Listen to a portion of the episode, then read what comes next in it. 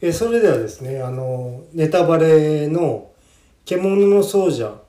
えー、と王獣編はい上橋直子さんの連続して撮ってきているものの続きありますけれども、はいまあネタバレなんでねええうん、でここの間までで、えーいよいよ新王のヨゼさんはい行幸から帰るところはいはい襲撃に遭うというね、はいうん、ところからあのスタートになりますねうん船で帰るんで川を下って船で帰るんですけれどもはいどうやらそのはい東田州らしきあの東田っていうのは東田だけじゃなくて、うんえっと、東田をその操る人乗ってね乗ってねはい警護の船とうんえっと、新王が乗ってるあの船と、はいまあ、警護ついてるんですけれども、うんまあ、まさかそういう襲撃に遭うとはね、うんうんうん、あ襲撃は想定してたんですけれども、うんうんまあ、まさか東田が出てくるとはねはいっていうことで襲撃を受けてしまう。はいうんまあそこでまあ大殺戮シーンですわね殺戮というかその東田っていうのはあのもう人よりもはるかにね大きい生き物で、はいもう人ではそのちょっと対応しきれないうんと襲われてはいえいよいよだからそのなんだ味方に味方っていうかその新王側にも被害が出てうんで新王自体もちょっと傷を負うとはいはい頭打っちゃうんだったよそうですねまずあのうん確か、ねうんえー新王ヨジェはいが乗ってる船と警護の船と2隻で、うんえー移動していて、うんでそこにトーダに乗ったひ人たちうん何組かうんが現れて、うんでまあ泳いでるんですけど、うん大きいトカゲみたいな生き物だからはいその船にうん上がり込むことができるんですようね。んそこが乗り上げちゃうと普通に小舟に乗った人が襲撃してくれば、うんその船に乗ってる人がもうより高い位置の船から、うんその矢を射るとかね、うんっていうふうにできるんだけど、うんその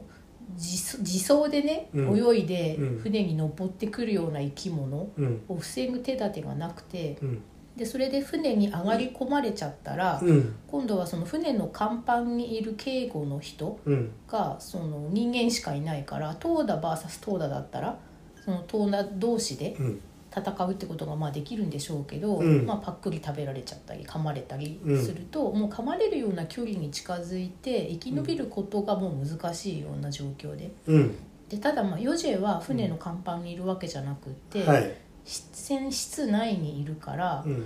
ちょっと時間がまだうんあるっていうところで、うんえー、とそれをうーんと見送ってたエリンうんがうんもうヨジェとこう言葉を交わしたりとかしてうん個人的なつながりができてるから、うんどうしてもその見捨てることができないから、うん今までひた隠しにしてきたけれどもうん、もうその覚悟衝動半々くらいだとは思うんだけどそういう支配者階級とかその学者の人以外の前で初めて議論に乗ってうん飛ばすと。はいで駆けつけてはいでギランが一声泣くとまあ王獣の声うんでトーダが全員こうひっくり返るっていう反射がはい起きてうん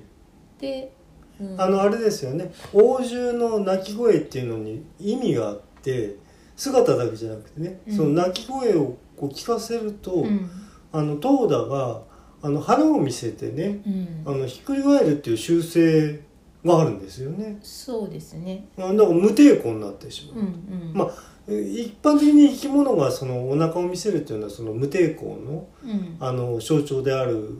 場合が多いですよね弱点を晒すっていう、うん、でそういう状態になると。うん、でもあの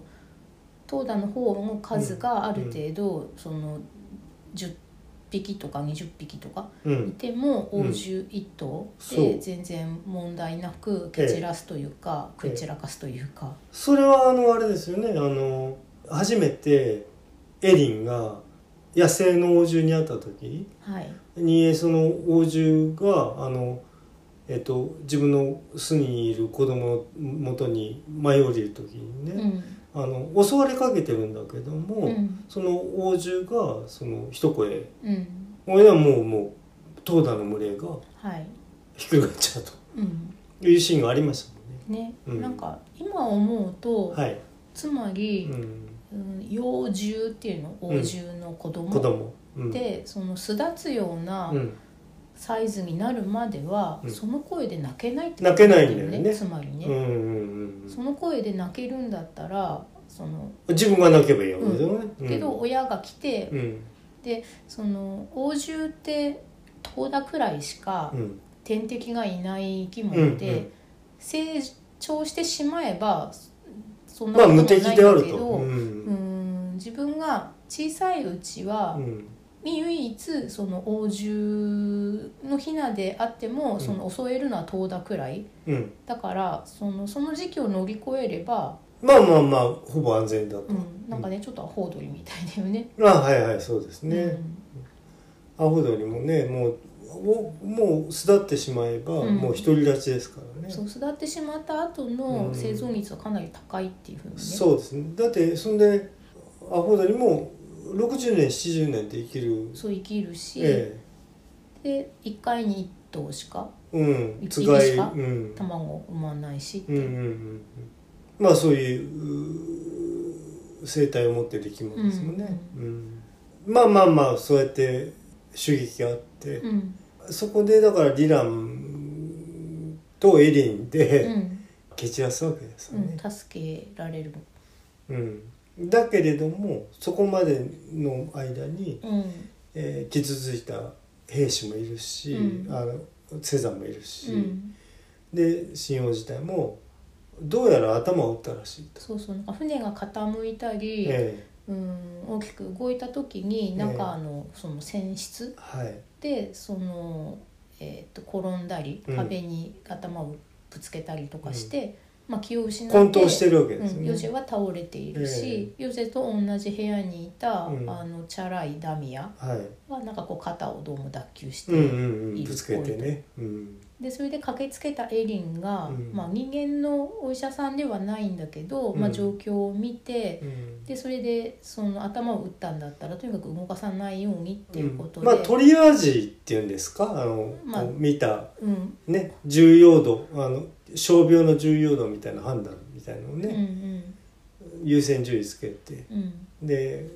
まあ処置していくと、うん、だからヨジェにはこう首を固定するような、ううんん固定をして、うんでもこれ以上やることはないできないから、うんとにかくあったかくして誰かがついててくださいと。うんでダミアの方は、まあ、い頑張れば私が入れられるかもしれないから痛いかもしれないけど、うんまあ、入れさせてもらいますって入れて、うんまあ、手をつると。うんそれでもうそこでやることがないから、うん今度は甲板に戻って、うん投打で怪我をした人たちうんの中でこう生き残ってる人のトリアージをすると。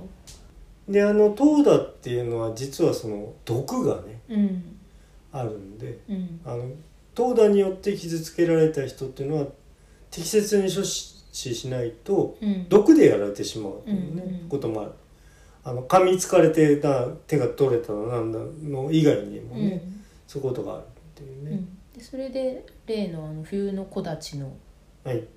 男性うんの子たちの気配のあるん ER はいがその渡り合ってさすが新速の ER で生き残ってるけど手に大きな怪我をしていて、はいでその傷をその解毒作用があうるん洗浄液で洗わないと、うんまあ、手がねもう使えなくなるかもしれないから、うんそのただそのうん液が船には当然積んでないしはい今手持ちもないから学者に戻ってその液を取ってきますっていうふうに、うんまあ、エリンが ER に言うとでうんそれ別に ER だけが怪我してるわけじゃなくって生き残ってる他の兵士、セザンでも当然怪我してるから結構たくさんそれがいるってうんういんうことで、一回学者に戻って準備して、うんでそれで、うん、持っていくっていうふうに約束をして、うんまあその場を離れる。はい、でまああーまあ処置っていうかその、まあ、今度あ新王たちのうんの旅団が、うんあとある館にねそうですね船から降りえて、えせえーとまあ、一旦避難すると、うんあうのん陸に上がってね、うんまたそこで、まあ、ちょっとまた物語が始まるというね、うんうんまあこの辺はまあ大きな活劇シーンでね、そうですね、うんうんうん、まだ活劇シーンって出てきますけれどうも、ん一つのまあきっかけとなるうね、んうん物語が大きく動くきっかけになりましたうね。んであの新王幼稚うんうん園の春宮さんははい、一応まあ回復して、うん、意識が戻って、え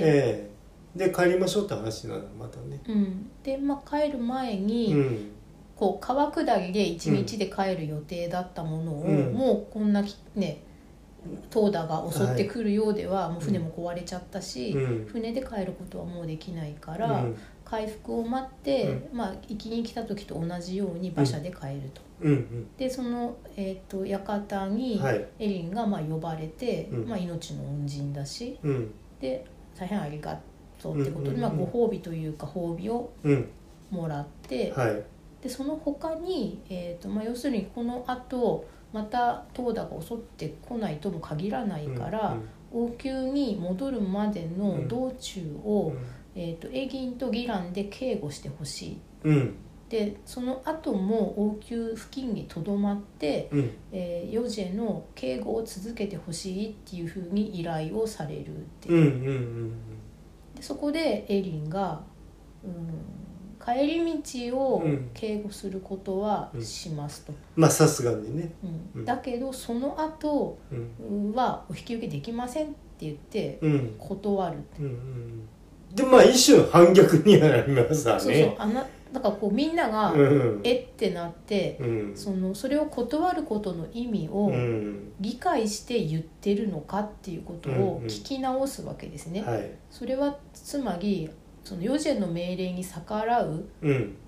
ことに加えてヨジェをそのお守りしたくないっうんて言ってるっていうのは謀反に等しいんだよっていうことを、それを分かってお前は言ってるのかっていうふうにみんながいきなり態度をね、うそんの硬化させるうん、うんでそれで、まあ、エリンがうん分かって言ってるし、それで、まあ、死刑になるんでもしょうがありませんっていうふうにうんきっちり言ってうくんうんうるっていうね。んエリンなりのうん、あのまあなんていうの信念があるわけですねそう線引きがうんもう一回アーヨに言われうて、んうん、と王獣を使って操るうんことが、うんこういうことにまあつながるんだとうん、なんかの破滅的な未来につながるっていうふうに言われていて、うんでそれが分かっていたんだけれどもどうしても余地を見捨てることができなくっうて、ん王獣を飛ばして東田を、あのめちゃめちゃにうんやれることを見せてしまったわけそうですね威力をねうんだって東田を操ることでうん、太古アルハンのあの国はあのぼあのそあの祖国防衛してるわけですよね。でそのトラたちをうんうんうん。うん一匹の王獣だっが、たね。うん、蹴散らしてしまうっていうことがみんなの目の前で、と。うん、いやまあ確かに野生の状態の王獣がそういうことをしてるってことはうん、知っ知てってたるわけ。うんかもしれないけど、うんそれが人の命令でやれるっていうそことうですねあの要するに目的に従ってね、うんそれを操れるってことになると、う別の意味もありんまがすよ出ね。てきちゃって、うんエリンが、ううん、んと常にもともと覚悟としてうんやってたことだけど、うんうん今なら引き返せるっていうポイントを、うんこう間違わないようにすごく気をつけてやっててここがだからポイントだって思って自分が死刑になるんだとしても、うん王獣を道具として使って唐だと戦わせることはしないっていうふうに明言するんだよね。うん、であのまあダミアの動きとかねうん、この辺からちょっとこうだんだんだんだんこうブラックな感じになってくるわけですようね。ん、なんかこう一体こうのんダミアはうん何の利益のために動いてるのかっていううんのがねうんわから最初はそのエリンを落としたいとかねうん、まあまあまあその表面上のことだったんだけれども、うんでそれでまあヨジェがうんヨジェらしく、うんその単なる罰を与えるとかそういうことではなくて、うんまあ、そもそも助けに来てくれてるわけだし、はいこれ以上それができないっていうのはなんかどういう義勇かってことをねうん何をもってそんなことを言うのかってことを、うんまあ、エリンにうん質問を問いすたるだすと、うんでそれするとエリンはうんその、国の成り立ちの秘密に関わることだから、うんうんヨジェ以外の人には話せないっていうこともあって、うんでそれでヨジェにだけうん私がそうするっていう理由を話しますっていうふうに言うと、まあそんな何二人っきりになんかさせられないっていうふうに、まあなんとなくそのおまあ反目してるように見えるそうもうすでに無本の目がありそうな人をヨジェと二人にするバカはいないでしょっていう。ことになって、うんでそれでエリンがあのセザンうんうんの、えー、ER うんとが立ち会ってうん私は素手で、うんで私に何か害があるようだったら ER さんが、まあ、私を止められるだろうから、ER さんであれば信用できるから、うんうんその3人にしてもらえればどうでしょうかっていうふうに言って、うんでそれで、まあ、ダミアはええってなるんだけど、うんヨジェの判断で、うんじゃあ他の人は全員 ER 以外をうんは下がってうん3人になりますって言って、うんそれでエギンが4時に、えー、と義を話すのもうんもともとちょっとエギンは疑っててうんみんな他の人がいるから他の人の手前、うんヨジェが知ってるんだけど知らないふりをして言ってるのかなって、で信用ですからねうん、だからうん本来ヨジェが知ってるんだけどみんなの前であえてそう言ってるだけで、うんその知ってる本人当がは知ってるんだだとけになれば、うんあの話が違うんじゃないかなってことを期待して人払いして、うんでそもそもその王獣天板はいを守っていればうんうーん王獣規範あ王獣規範うんを守って育てていれば、うん飛ぶこともなかったわけだしそ人が操ることもなかったんだからううんうん、そもそもここういうこと自体いいんですかねっていうところから、まあ、うん話を始めて。うんそれでヨジェがあのヨジェがまだ小さい時にそういう、うん、知識伝承が失われてしまったんですよねうん暗殺うん劇があっうんて、でそれで自分は聞かされていない自分の祖先のルーツとかそういうのをあなたは知っているのねってことで教えてっていうことでうんうんそれでエイリンがアーリョの民から聞いた、うんなぜ王獣とトーダをその人が操ってはいけないのかっていうこの国のれそのそもそもの国の成り立ちうんに関わる、んこの国の手前にあった悲しい歴史みたいのを、はいまあ、話すと。うんそれでヨジェがでもそれはまだ読者にはつまびらかにされないんだよね。そう話したっていうらしいっていうことでね、うんなんかこの時点でエうインとヨジェと、んうんそれから、えー、ER うのん3人だけはそれを共有するんだけど、はいそれでいよいよ帰るのかうん、それでまああのヨジェがうん「分かりました」ってことで、その王獣を道具として使うことは私はじゃあしないっていうのでいいですっていうのうで、んうんうんエリンの希望が受け入れられて、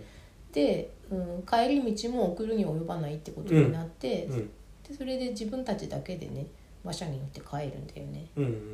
うん、で帰って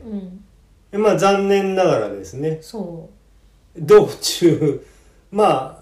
多分まあこういうなんていうのかなその時は大丈夫に見えたんだけれどもう、うんやはりその脳内のことなんでねね、頭を打ってるから、うんで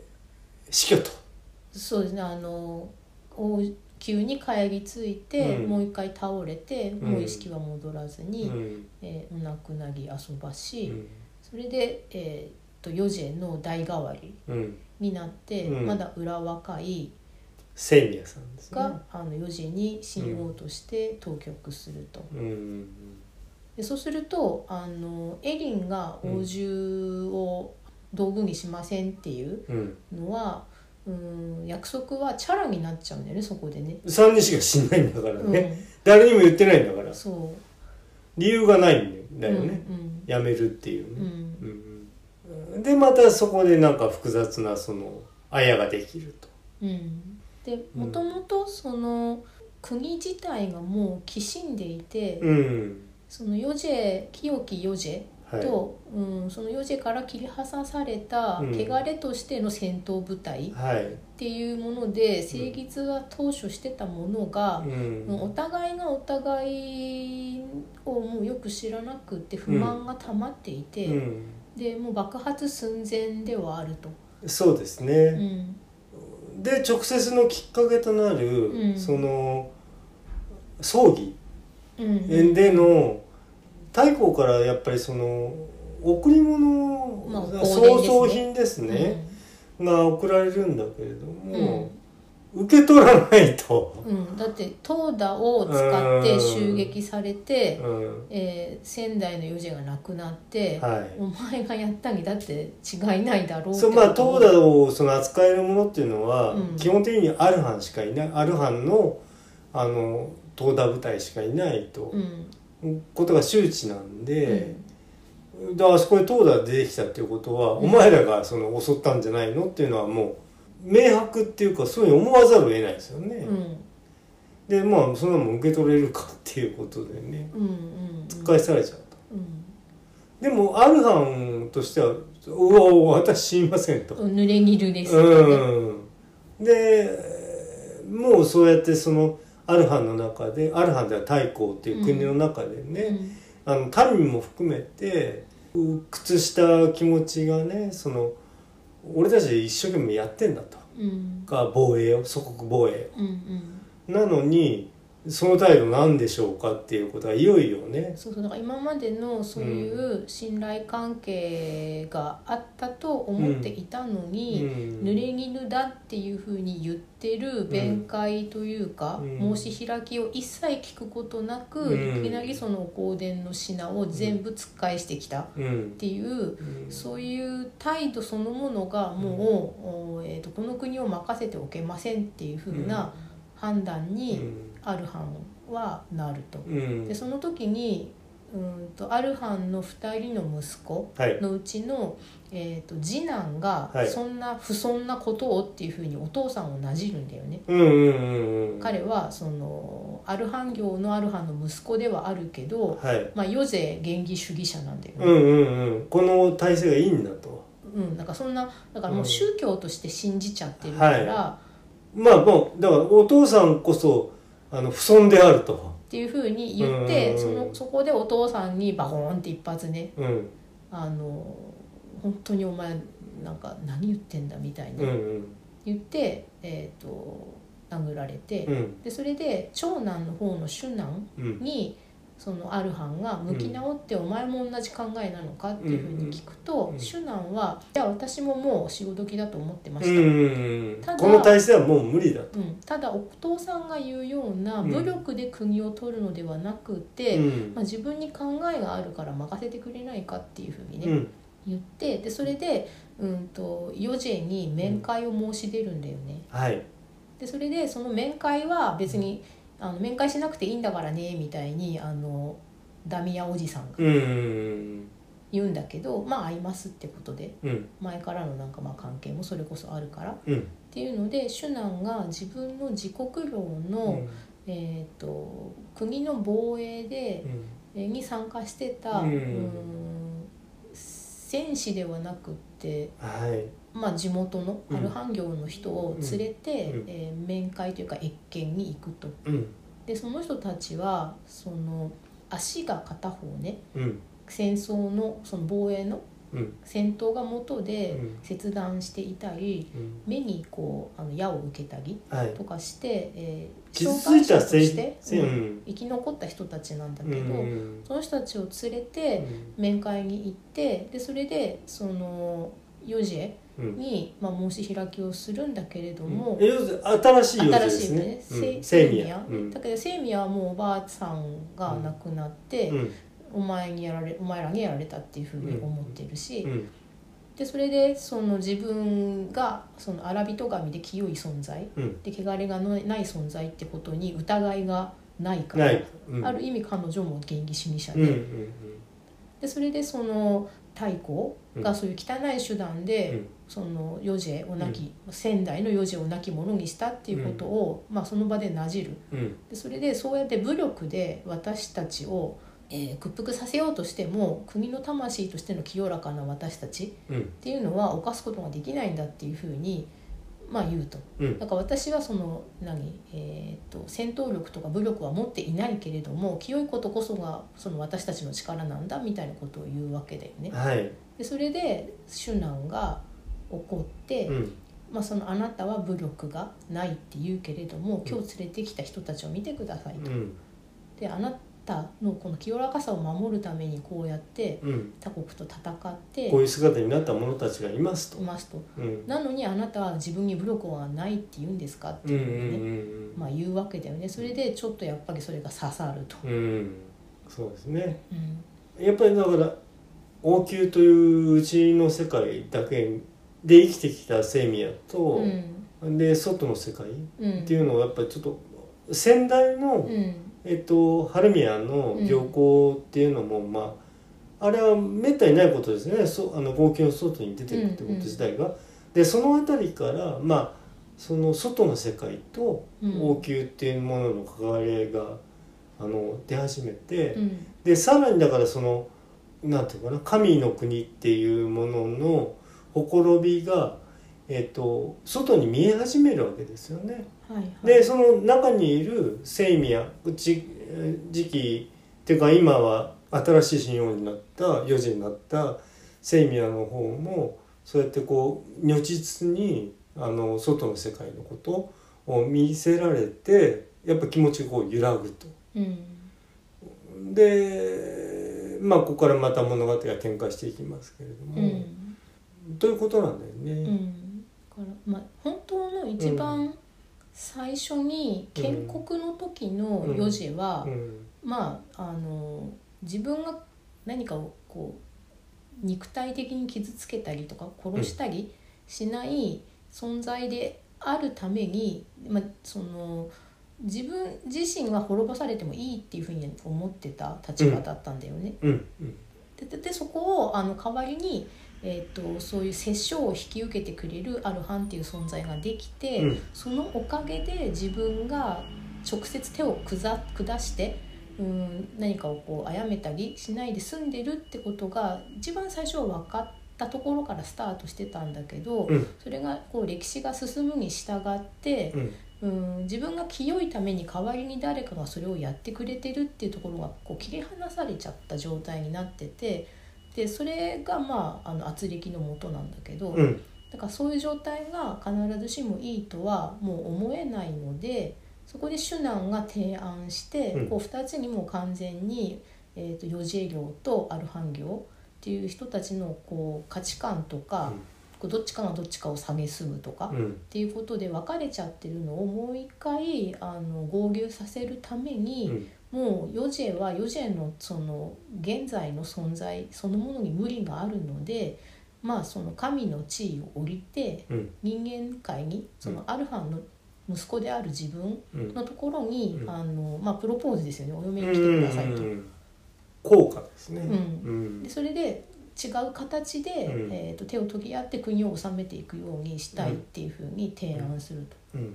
でまあまあそうじゃないとクーデターが起きますからっていうことなんだよね結。局そうなっちゃうので、うんうんうんもうこれしかないでしょっていうのでうんうんうん提案しに行くんですよね。うんうんうんでそれでそのもともとこの国の建国の何らかのなんかその史跡であるところの平野があるんだけど、うんそこにまあ日を決めうて、ん23か月くらい先の日を決めて、そこに、まあチェーン切るわけですうんね。期限を切って、うんそこに私は東田軍を全部持ってきますと。うんでそこにそのヨジェうんが来てくださいと。うん、で来てその時に神話にあるよううに、んトーダがあなたを襲わないうんければ、権威によってね。真意によって、うんうんあの襲わなければうんまだそういう、うんその、うん、神話の時代うんが生きてるんだってことうで、ん今まで通り、うんあの覆認めましょうとすことなくうこんのまま、うあのん私たちが汚れを引き受けて、うっんていう形態を続けていきますとだけど、うんそうじゃなくってもうトーダがその神話で起きたようなうんことが起きずに、うんあの行くようであればその時はもうあなたは神ではないので、うんまあ、私が今言った通りうん私に沿うてくださいってうんうんいうふうに、だからその日に待ってますっていうふうに言い残して、まあ、帰っていくと、はいでまあその日が来るわけですねそうですねうんあそこの間にはそんなに大きな話ないよねえっ、とね ER が暗殺されそうなああ そこをやらなくちゃいけないやうんなんでやろやんすあそこそこなんだっけあのおっさんおっさんがおダミアおじさんダミアおじさんねうん、でなあダミアおじさんはなんかそれで、うんそのシュナンがそんなこと言ってった時に、うんなんかえっ、ともうそれで、うんえっ、とセイミヤうに、ん今この時に自分たちのうんサイドにうんエリンと王獣がいることそのものがうん真意であると、はいはいはいもうこの勝ったこもこ同に来然ておるだろうと、うん、もうこの切り札は自分の側にあるから、うんうんもうこれこそがあの神の意志っていうか采配であるっていうふうに越ぎ言ってるんだけうんど、はいでところがどっこいまずところがどっこいなになっうんて、うんうんでそれでうーんとエリンはだから、えーとまあ、ちょっといろいろあって、うんエリンはエリンでいろいろあって、うん前のヨジェと約束したことがもう守られなくって、うん新しいヨジェになって、えー、とギランと一緒に王宮にとらわれてる状態になってるんだようね。んうんうんあそうそう連れてこられちゃったんだけど、うんなんだかちょっとよくわかんないような状態になってんだよね。まあ、警護するんだかなんだか。うん、なんかそこはそのダミアにうん。説得されて、うんーんと連れてこられちゃってるんだけど、うんまだ何ヨジェとかダミアのために、うんえー、とエギンを、えーギランを使って、ううんん道具として使って、うんうんトーダと戦うってことについてはうんと積合意極が的にはできてないと積極的に全然慣れてなくって、うんでうんと合わせてももらえないと別々にされててギランうはん、ダミアが、まあ、合わせないようにしてるんだっけそうそうそう、うんだから軟禁状態になってて、うんっていうのはだからその宣伝の新王と,、うんあといやあエリンが交わした内容もわかんないし、ダミアは聞けてないからね、うん、だからセイミヤにあのイラン知恵入れされると僕とのあのなんていうの僕が籠絡してることにひびがあると。そうそううんでそれでまずエリンを籠絡しようとするんだよね。ううんんなんかそもそも、ううんん、とエリンはすごい賢いから、うん自分が王獣1羽うん飛ばしたくらいで、うん本当にうんその、何か変わりますかねっていうふうにうん言ってるんだけど、うんそのダミアはもうちょっと政治的に見てて、あなたがまあ王獣を飛ばエリンが王獣を飛ばして、うん王獣1羽でできることを、世の中の人全員が見ちゃったと、まあ、うん全員っていうか大体あのあはのい時には自分も含めてね、うん複数の人は見たと。うん、でそうするとあなたの存在そのものがうん投打で利益を得ているうん勢力にとって邪魔なんだと、うんうんそういうことができるっていう人がいるだけで、うんあなたにそういう意思がないとしても、うんだからそこはもっと政治的にあなた考えないとねっていうふううんうんに、うんまあ、脅すと。そうねパワーあるんですよってうねん。だからもうもしも応急で保護しなかったら、うんあなたの意思にかかわらずもうアルハンがあなたの命とかうんギランの命を狙ってくるっていう風な事態もなっちゃってるんだよってうんいううふうにん好むと好まざるとうんうっんていう風にまあ言ってくるとでうんエリンはちょっとガーンってなるってうんうんうんいうねうんそっかってまあそうだよねそうだよねじゃあ私自体もだからあまあうすうすなんとなくこうモヤモヤとしてたけども王獣を扱えるっていうことうんとその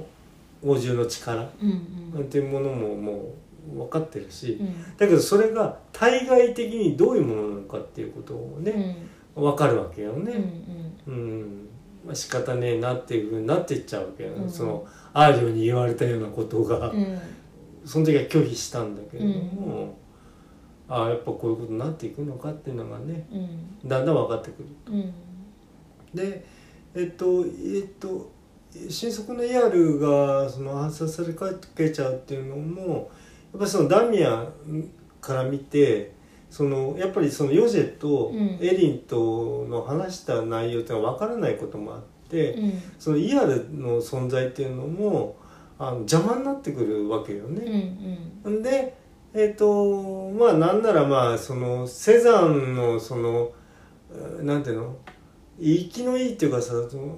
俺たちにつかないセザン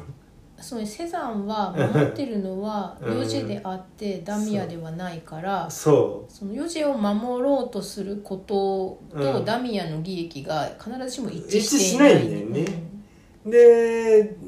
まあもうなんなんもうめんどくさいなイヤルってなってきちゃうとでまあそのイアルから、うんそのかつてエリンがうんヨジェ、先代のヨジェに話したことが、はいお前は聞いてたんだから、うん何だったかちょっとう教んえてほしいっていうか、うん自分に教えてほしいっていうふうに言うんだけど、まあ、そこは ER が口が硬くて、はい私の判断では話せないんで、まああのエリンが話すつもりがあるんだったら、うんまあ、あなたとか生命に話すんじゃないのっていうふうに言って断ったら、もういきなり暗殺にうんそうね。だからもうもともとはセザンはダミアにとっては昔のセザンっていう人たちで邪魔なんだよねそうね、まあ、一回はねなんかうねんだからダミアって言ったからダミアの少年時代の話とか読みたいよねああどサうしブエピてソードどうしてこんな人になっちゃったんでしょうはいいはいはいはいああまあそうだようね、ん、まあここまでの権力欲にね、うんあの行き着いてるという理由うね、んセミアが好きだからとかそういうことじゃないみたいだもんね、まあ、セイミヤは、まあ、女好きだから、あうのんその意味でセイミヤのことも好きなんだけど、うん、それほどだから、なんていうのセミで嫌でなければならないっていう感じじゃないもんうんね、だからセイミヤに付帯してついてくる来る新王っていうね国王っていう地位から見える景色が好きなんだよね。そうそうそうそう、うんうん、でいわゆるあわやあわや死にかそう毒を盛られてなおかつ資格は飛ばされ、はいでかかなりの深手を受はい受けたイアルが、まあ、エリンがあのいる、うん、王獣ギランたちに、はいうんえー支給されてる従者はい、に逃げ込んでくると。うんでそこでエリンに、まあ、かくまわれて事なきを得ると。はいはいでまあエリンとそ,、まあ、そその手前の、ううんん、とところとかでもいろいろ話をしてたけど、うんその最初に、えー、と仙台の領事が船で襲撃された時の、はイアルの手当ての時とかに、うんうんとエリンがまあそこでイアルは信頼できる人だっていうことになって。うんうん疑念を持ってた、うん今回その襲ってきてるあそうそうそトこーダが大事なとこよそれトーダがそのアルハンのうんトーダではない、うん理由を知ってるわけよねそうまあ、でそれでその理由を、うんううんん、と知ってるってことが、ううん、とセザンっていう、んうんすごく国の情報に精通してる人でも知らないようなことだったから、んどうしてそんなことを知ってるのかってことをはいリアルに話さなきゃいけなくなって生い立ちの秘密ですうんね、でそれでうんその自分は東田の村で育って、はいで母親がこういう死に方をして、うんで今こういう立場になってるけど、うんでそれはその東田州の中だけで通用しているようなことだったから、うんそのアルハンとか、うんその死生者側の人が知らないうんことかもしれなくって、うんただまあその一応そのちゃんと根拠があって、はいアルハンがもの持ち物の東田ではないそうもだのかがら襲撃の主犯者はアルハンではないんじゃないかっていうことっねていうことをうんそのイアルにはい、告げるんだよね、うん、そうすると全然違ったそこにピ何からくぎというかはい、背景が現れて、えでそのこと自体イアルがえうんその3人だけでねそのエリンがヨジェに話した時に、うんちょうど人払いもされてるからダミアの耳に入らないしっていうことで、ヨジェにうーんあれはアルハの仕業ではないかもしれないっていう疑惑も含めて話すんだけうど、んはい、でそれで読者はすごいほっとするわけよね。うんあこれ一応こういろんなことがヨジェの耳に入ったぜって、うんそしたらまあなくななっくてしなっまっててしまうまた一からやり直しになって、うんでそういう一応信頼関係ができてるイアルがうんあのエリンのところに、うまあ、命からがら逃げ込んできて、んはいでまあ、手当てもしてもらって、うんでまたあの、まあ新兵権をつくと、うんセミアのねうん、あででなんだっけでそれでそのセイミアうとんエリンがうんかつてその先のヨジェとエリンが話したような機会を何とかして話せば分かってもらえるんじゃないかっていう説のが得ねできるとううんん、そのじ何それこそエビデンスがあるなっていうのかな、はいでそれで ER の、えー、と警備の知識で、うんうんダミアとかに邪魔されず、うんうんヨジェ今のだからセイミアとエリンが話せるせ場所があるとすればここっていうことで、うんまあ、その女性だけになるようなうん時間と場所をエリンに教えてでエリンがそれでギランと一緒にセイミアに会いに行ってうんかつてのヨジェに喋ったことと同じことをセイミアに話すと。うんでここではいよいよ内容化されるんだったっけそこであや明かされて、うんそその本を読んでる読者にもはいこういうことがあったらしいうんのでその王獣と東ダをうんその戦わせてはいけないよね戦わせると、あの大変なことになっちゃうよってあいうの歯止めが効かない行くきつくとこまで行きますせってそこうとになっ国ちゃう、がね焦土と化すようなう、うんーんだから王獣も戦ったことはあったわけなのよねうんあの東ダとどうだとあそうそうそうそううそうんうんかつてはそのうーんだから徳次水の意味とかもだからそこら辺が、んあの、えー、王獣規範の意味とかが噛んでくるわけようんね、うんあのなんで東田にじゃだけじゃなくうん王獣にもその徳次水っていうのが与えられてるかっていうのが、うん王獣にもやっぱ与えなくちゃいけないっていう意味があったわけなの、うんうっんていうのはそれはあの先生塾もしないんだよね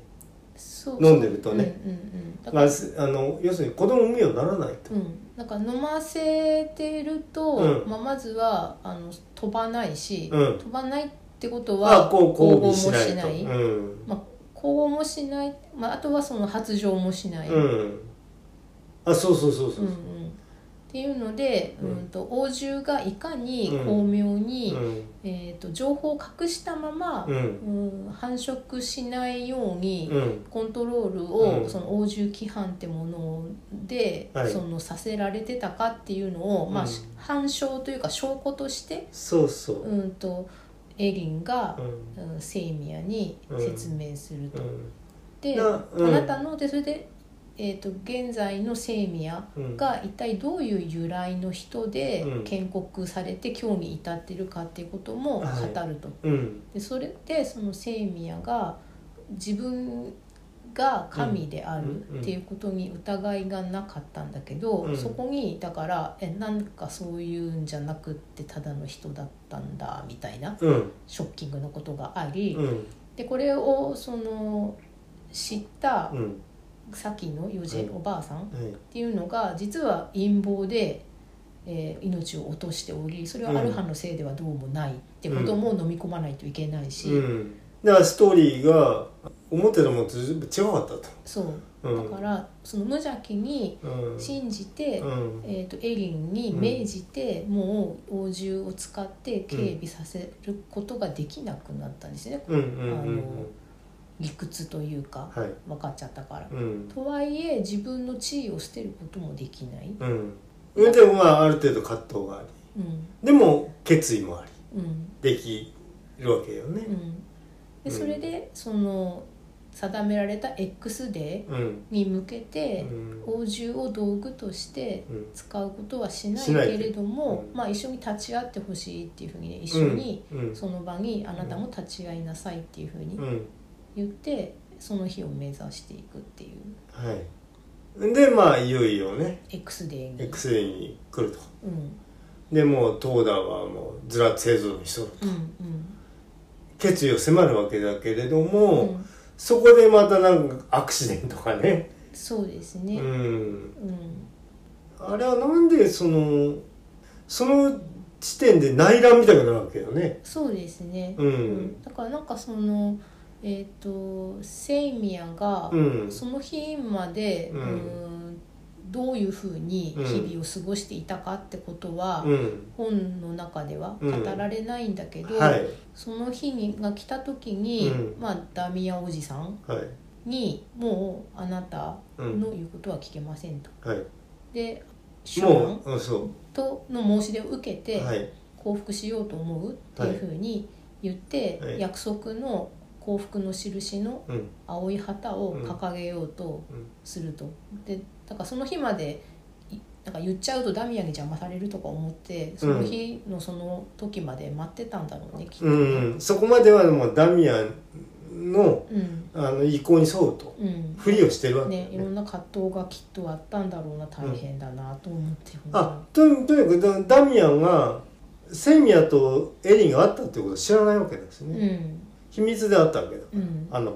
お風呂で ね うん、でそれでそのそこでダミアを見る目がすごい変わったんだと思うんだよね、うんなんか今まではあのいい感じの何優しいおじさまそうですねでプロポーズもしてくれてとか、であの言葉があの言葉がっていうのはさひっくり返っていくわけよね、でそういう目でその日から付き合い始めると、うんうんやっぱこいつみたいな感じに、うんね、きっとなったんだろうね、うんなんか恋が冷めるとって怖いねああまあそれはそうよねアバターがエクボがアバターがアバターになるわけよね、うんエクボもアコアタになっちゃ そううんだ よそねうそうそうそうそう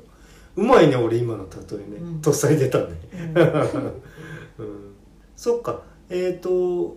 ちょっと長くなりますけどまあずっと最後まで喋っちゃうかねこれね、うんうんうんでいよいよだからもう旗出そうと思うわけよねそう旗を持ってきなさいと、うんあの私はシュナのところに行きますっていうのをあダのミアの目の前でやるんだそうよ指南のとこに行くっていう意味を持つ旗を振るっていうことが、あのー前日にあって、うんでその旗をまあ持ってこいと。うんうん、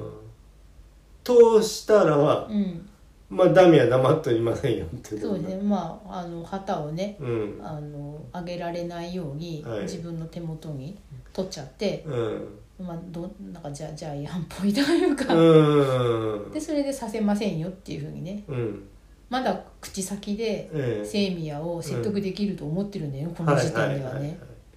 でそこでまあ嫌でがねそうそうだからそこでそのセザンが他にもいるから、はいあの旗を彼から、あの取り返しなさいっていうふうにうんヨジェが、うんセイミアがセザンに言うけど、その場にいるセザンはもうダミアにうーん籠絡されてるとそうそうそう、うんで、まあ、こういうふうに切り札は使うものだよっていうふうにね、うんあのニヤニヤしながら言うわけだけどそ、でそこで最後の本当の切り札のイアルがいうて、うん、で一瞬のうん、イアルが、えーダミアを、うんえー殺害しはい旗はうんと生命の手に渡るとそしてうん旗が上がるから、うんえー、とアルハンとシュナンはホッとするはいよかったってなったと思ったら、うんえー、原義主義者のヌガンがうんぬかってのは弟ですねうんそうはさせまじと、うんそうそれは嫌だと思ってる人なわけようねん、うんだからそのヨジェがううーんんと、まあ、自分の兄ではあるけれどうも、ん神の座を降りてはい人に沿うっていうことがどうしても彼の価値観では許せないから、うんまずはその自分の父であるアルハンを、うんえー殺害し、そう父殺しの話ってよくありますけれどもうねん、価値観の相違で,、はいでそれで、まあ、兄をはい亡き者にしようとするって、そうまとめてねうんでまあ戦闘になってしまうとうねん、でそれで結局その、うん、と個人の顔がないうんヨジェと個人の顔がないアルハンではこの話何このなんて言うんだろうマギッチというかはいは合意は形成されなくって、うんあくまでも、うん、セイミアとシュランだからできるうんうんうんうん合意ううんうんんなんだからそのその片方の人がいなくなったら、ううんんうんもう成り立たないとこの絵はもう終わっちゃうから、うんそれでその戦争のためではなうく、んうん、その絵を描くためのもう片方うんの手段を助けるために、えー、と王獣を使って手段を助けてほしいっていうふうに、うん命令ではなくて、うんお願いをうんヨジェがエリンにするんだよね。うんうんうんこの願いを聞いてくれたら、うん今後あの一切王使うことはないとその戦争に使うことはないって約束するから、うんうん今手段をつ助けるためだけに、うんその議論を飛ばしてほしいって頼むんだようね。んうんでそれでエリンは、まあ、その約束というか願いを聞いて、うんギランに乗って、うんシュナンを助けに行うんうんくうと、んそうだねうんだからその時はもう本当にたくさんの、うんえー、トーダがうんいるなんかもう軍として勢ぞろいしてるわけだから、うんうんうんうんでそれがもう一斉にそうなんだよねエリンが乗ったギランの鳴き声でうん全員ひっくり返って、うん、それほどの力なのねね、でそれでうんとシュナンのところまで行って、うんでシュナンを乗っけてとりあえず安全な場所までうん、持ってきなさいっていうふうに2ギラン人いっにぺんにはちょっと乗れないと、ギランに命令すると。うんでそれで持ってった後うんとエリンが残されたりするから、うんそれでうんとエリンが確か矢で撃たれちゃうんだよね、まあ、だから混乱状態でまあ救いに来るんうで、んでイアルもあ手負いになってんだったっけ遠くにいるんだよねあ飛遠くんでなんだ飛んで飛んでその場所まで行ってるかうら、んうんうんだから間に合わないとうんうんそれでとにかくあの大事なのは、よセイミヤとシュナンが2人とも生きていないと成立しないから、うんダメなんだよそうんれが一番最優先事項で、うんでそれでまあその渦中からうんシュナンを拾い上げて安全な場所まで移した後、うんえっとエギンはまあ撃たれて、うんまあ、あの私はここで死ぬのかなってうんうんういうんふうになった時に、うんえっとギランが、うんあの特に命令自してない分のの意思でにね戻ってくるんだよね。でえーっと食われちゃうんだよねなんかそれで撃たれてそのでそれでそのトーダを目にした時のうんギランの狂乱状態とか、うんあとはそのギランをその訓練とかしてる最中に、うんうんやっぱりそのみ耳を噛まれたり、はい手をね噛まれて、うんなんだったら手はあの、ないとえっと手のひらの中の指2本しか残ってないくらい、うんうんうんあのしっかりっガブッといかれた食いちぎられてていうふうにもうあの人と相入れないうん生き物だっていうことを、うんその身をもって知ってて、はいで命令でやっと言うことを聞かせてるんだっていう存在に、うんエギンの中で王獣は変わってたはいんだけど、うんなのに命令してないのにう、んうん、とギランが来てうんでそれで自分をこうガッてね、うん口であの加えるうんった時には、うんだから最初はうんとあ私今ここでそのギランに噛まれて死ぬんだっていうふうにエリンは思うんだよね、そしたらだからいつまでたってもその痛みが来なくて、はいおかしいなって思ったらそう加え直してるっていうんううん口の中で転がして、うんでそれで何するのかと思ったら加えて飛んでどっか運んでいくっていうう、んうんだから助けてくれたんだってことが、うんそこで初めてだからギランが戻ってきた時も助けに来たって思ってないんだよね。はいはいさとどめよっていうか食われると思ってて、それがそういう風になってうんうんなんかと今までのその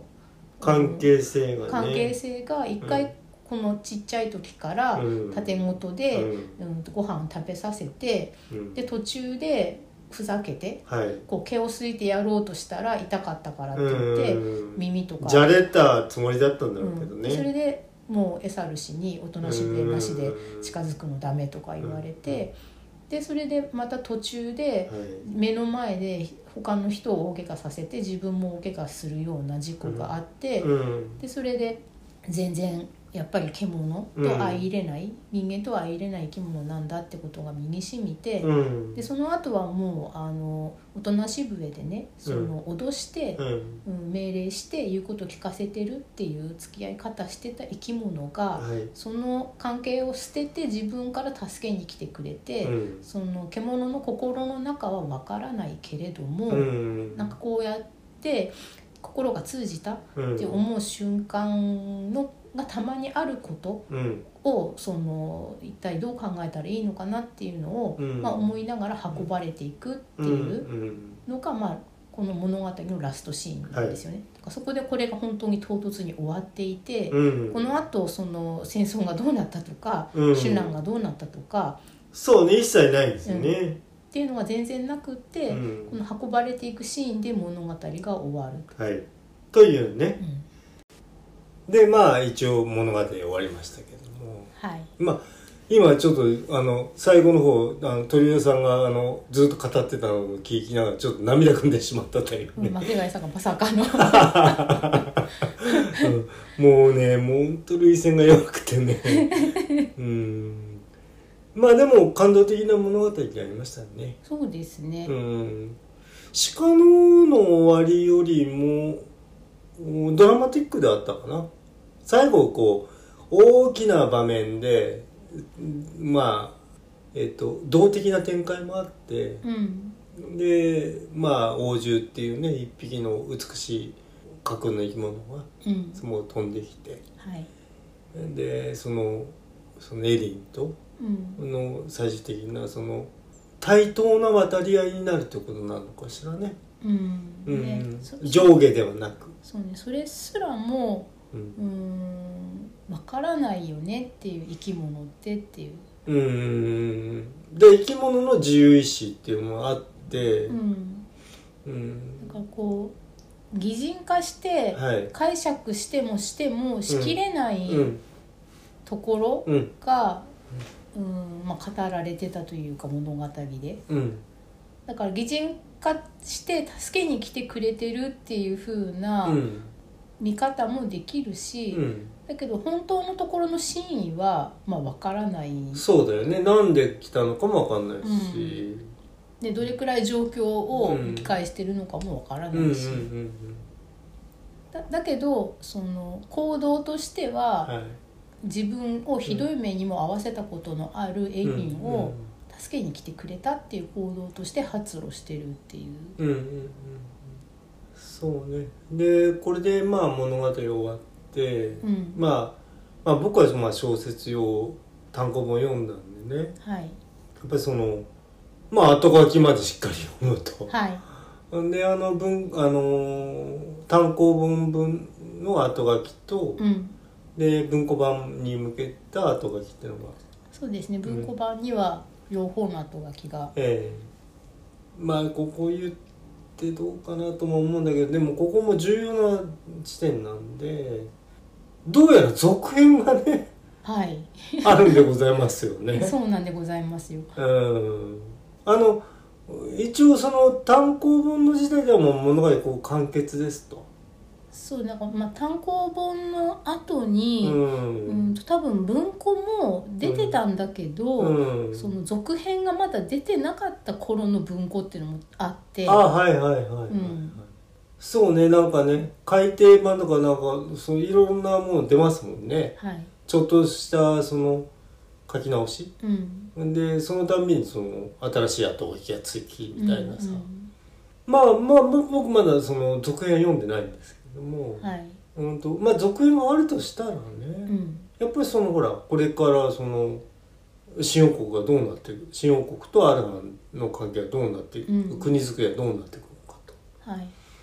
であと、まあ、まず真っ先に思いつくのが僕としてはね知らないよその後でどうなるかは。あのあえっと王獣規範の書き換えですね、はい、なんかあるんじゃないかなって王獣規範だってさであと王獣たちがこれからあのどういうふうな変わり方するのかと。うん、でまあ東田はね東田はあのー国内をその防衛するというよりも国の外に対してうん、あの防衛をあの司ってるわけではい、東田はまあ買い続けなきゃならないだろうとは思うんだけれども、うん、まあまず王獣の扱いと、うん、であとまあ教育の仕方とかねうん、うん、あと最も僕が気になるのはセザンですね。はいセザンヌの、うん、とあり方そうですねセザンっていうのがヨジェを守るために作られてて、で暗殺集団っていうものがあると、うんううんん、そこから身を守るためだとうんで要するに常に暗殺の危険があるんで、あの非常に厳しいあの選抜とうん訓練と、うんえー過ごし方っうんていうのがある世界なんでねはでそれがまあどうなるのかいねヨジェとアルハン次期アルハンであるところのシュナンはいが、うんとその結婚することでそうその暗殺の、うん、意味がなくなると危険がなくなるのかどうか、そうそうそうそう、うんまあまだあるのかっていうね、存在そのものが憎いってなってたら、うんヨジェの地位のまんまアルハンと結ばれるのか、うんそれとももうヨジェそのものの存在がなくなるのか、うん、あそうだようんってねいうこともまだわからないし、うん、でだからうんまああの鹿のの時のホッサルではありませんけれども、はい、あの新速のイヤールっていうのが、うん、まあ、非常にこう際立った存在としてはい、いてそのエリンっていうその存在も際立ってますんで、うん、いやいやもしかしてっていうね、 うん、うん、恋物語がうん、起きそうではありますよねなんかね。うんであのほら、えー、と今のままのセザンのセザンで敵立ての体制だと、うんあの再退もできない、うん、だけれども、うん あのこの後うん平和な世の中になったとしたらみたいな、うん、うんとこは想像しますけどね、はい、はい、はい、うんだからまあ物語は大体その含みを持たせて終わってるものが多いですよね上橋さんの作品。そうです、うん、こっからあ終わったところから始まる物語っていうのがあるんじゃないかなっていうね、うんでそこを読者の想像力に任せるのかうん、で自分たちで自分でやっぱり書くタイミングが来た時にう、ん、うんあれば書くのかと。うん、あの上橋さんは、ま、前にもおっしゃってましたけれどもそのあるシーンが訪れない限りは自分の中にね浮かぶシーンがない限りは物語では書けないんだうん、だからあのここで一旦その終わってますけれどもその新たなそのなんかこう形っうんていうのが上橋さんのように訪れればあの書くんだろうし、うんっていうことになりますよね。そうですね。うんうん、なんかこの物語としてうんすごくこう美しく、うんうん、閉じたので、うんうんうん、あその世界をねもうねなんか加えることでうんあ失われてしまう可能性もありますからね。そうなんか、えー、と今回の、えーと「この獣の奏者」のうん「東田編」「王獣編」っていう風な、うんまあ、文庫で2冊分うんあるやつの、うんえー、と最後の後書きに、まあ、うん文庫版の後書きに、はいえー実は続編がもう書いてある状態で書いた後書きっていうのが載ってて。うんでその上橋さんの、えー、と同世代であと2人くらい、うんうんこの日本のファンタジー児童ファンタジー文学っうんていうのかな、うんをあの有名な作家さんがね、うんまあ、いて、うんでその人のうちの一人から、うんえー、とこの物語が本当に大変いい美しく完結してて。うんもう何を足すことも引くこともできない、うんすごくよくできてる円環なんだけれども、うんその完璧さが損なわれてもいいから、うん続きが読みたいっていうふうに、その人がその言ったとか書いた、書いたのか言ったのかちょっと、っていうあの後書きに書いてあって、うんでまあ、そこまで言ってもらえるならっていう。うんうん、っていうのがその、えー、と物語よりも登場人物がうんこの物語の中で本当にそのよく生きたと。うんっていうことの表れのようで、うんうんあの完璧さが損なわれても、ううんん、そのどうしてもその,、うん、物語の人物は動き続けているそと。の物語の中で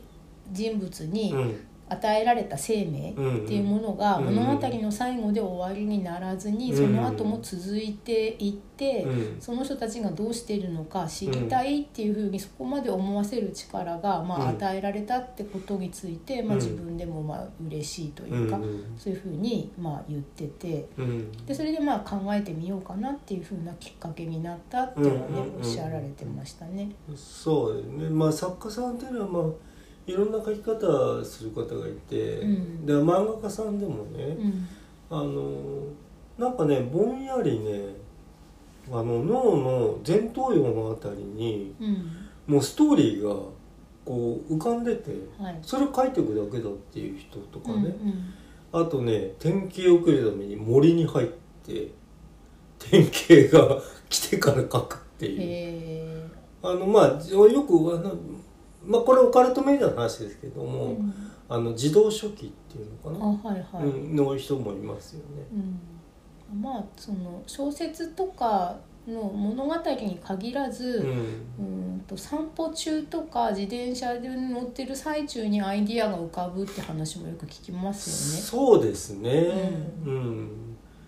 あのそうですね。なんかまあ曲僕は曲作りました。今はまあ作ってませんけれども、ああ作ってるか今も作ってますけど、なんかね、なんか不思議なタイミングでこう出てくるっていうことありますね。うん、であとだから要するにモチベーションがないととにかくもう出てこないんで。うん、うん、でそのモチベーションがどういうタイミングで与えられるかっていうこともありますけれうども、ん、まあいろんなことそういうね、うん創作っていうのはいろんなことありますね、うん僕も絵なんかもまあ絵もなんかきっかけがないと出てこないんで、うん、うなんかなん、んかしら、うん、まあ、模写でも何でもいいんですけどうも、ん、あとはその他の人と、うんその検討したり話すことで出てくるっていうものもあって、あはいはいはい今あり回ますこねの巻貝さんとこはいの「獣の奏者の」えええーと東大編と王獣編を話したことで、ええ私もあれなんか見落としてたポイントがあったなっていうのがまああったああそうですかもしたしその、えっ、とヨジェが船でうん襲撃された時のはい東田、うんっていうのがその東田の出どころとかねその東田を操ってた暗殺者の人は一体誰だったのか、うんうんうんうんまあ、雇われてるわけだけど、うんそんなことをなかなか引き受けてくれる相手もいくらお金そう大掛かりですしね、おお金を積まれてもその余事を襲うってことの恐れ多さうんを考えると一体どういう人があれを引き受けてたんだろうっていうところは全然その時考えてなかったので。うん今回改めてこの流度で話しながら考えるってことでね出てきたりもしましたしそうですうんね。でそれで上橋さん自身がそうんの後書きで、えー、とこのこの後書きじゃなかったかもしれないんですけど、はい、うん、さっきその、えー、と昔からのうん作家仲間の人が、うんこの物語の完璧さが損なわれてもいいから続きが読みたいっていう、まずリクエストがあったとうん、であとはこの王獣編あ東大編王獣編を NHK のアニメにうん、するときに、うんそのアニメの制作スタッフの人たちとうんいろいろ話すことで、ああね、新たなね、その自分ではそこまで詰あめわてかるわそれななかったディティールうをん、降って湧いてきて、うんでそれうんがそのこの続きの話を作る時のすごく助けになったっていうか世界が広がったっていうふうにうんうんうん言っていてでそれがさっきのあの巻き貝予想とかにもまあいろいろ関わってくるんだけうん。ど、あ、なるほどなるほうど。んそうだよね。うん今回は、まあ以前これで三作ぐらい上尾さんのやつだったっそうですけ。ね、うん。うんこれ前うんとそこにはなかった感覚っていうのは読み終わった時にね、うんあこれ読むとなんかまだ続きそう、本当に続きがあるんじゃないかっていうのは。うんあの後書きを読む前にね、うん思いましたうね。ん、だから、まあ、あとはうん巻貝さんがうん、もうしばらく経って、はい。えー、と続きの後2冊あ読ん。これの続きうんうんうん、まあが。ぜひ読んでみようかなとは思ってうますけどん、ね。あるので、うんそれで自分の予想がどれくらいどうだったかとか、ああなるほど。ううんんあまあそういう楽しみもありますね。うんうん今の時点だから、ね。そうですねんああまあそういったことでまあえっ、と、 お疲れ長丁三回ぐらいやったかな。え4回目じゃない4回目か今日ううんんうん4回目は1時間を超えてるんじゃないかとああまあまあまあしかうんまあまあいいんだよ別に長さはどうでもいいんだけど。 はいうん、まあちょっとまあ自分としてはやっぱりこういうのをやり始めてうんこうちょっと噛み砕き方うんを自分なりにだんだんやっぱそれは回数重ね重ねるたびに、うん、と良くなるとは言いませんけれどもなんていうのかな慣れてくはいる、うん。ということであの今回は非常に楽しくね、うんあのできた気がするんですよね。ええ時間はかかりましたけれども。はいうん、物事をこう鑑賞するとかいうのも、うん、と簡単ではないですね。はいはい、うん、よくこう考えてみないと、うんまあ、もちろん楽しみのためにうん、読んだり、そうそう見たりもともとそうなんですねけど聞いたねりしてることではあるので、うんうんうんうん別に仕事としてこれをやってるわけじゃないんだそうけそどうそうそうそうただその楽しみ方がうんちょっとこう服装的になります、うんうんうんうんうんね確かにうん、ということもお含めてはいまあだからこういうポッドキャストみたいなのやるのってさあ、まあ、いろんなことを考えてやる人いると思いますけれどもあのなかなかその自分のねあの体感体験とか体感をあの深める意味があるような気もするんですよ僕はね。うんだからそのモチベーションとかありますけどいろいろ言う人いますけれどもあんまりその必要ないかなってモチベーションのためにやってるわけじゃないし。まあ無理にやってることではないうんうんうんうのんで、そういうことで言うとさっきのそのえっ、と綺麗に閉じてる物語うんうんに先が必要なかったっていう上橋さんと、うんでもその後、うんそういう、うん、先がひ今の自分の完璧さを損ねてでも先が必要だっていう、はい他の人の、ううんん、リクエストだったり、うんえーと自分の作品そのものを別のメディアに移し替える時にいろんなスタッフと話し合うことで当時はい自分では分からなかった、うんもっと広がりがあるものうがんそこから出てくるっていうのと、うんまあ、似てはいる、そうんそんな感じしますねねまあ、別にそれがみんながプロフェッショナルとしてできることではないけど個そうそうそう人的な体験とあそうしてそうそうそうそう全然あるよってそこうなとのですよよね。うんうんううんんまあといったことでねまだあのー読むものもいっぱいあるし、うん読んだものもまだいっぱいありますかはいら、はい、 こういうことはね定期的にできたらいいなとは僕は自体は思ってるんですね、はい、うんはい、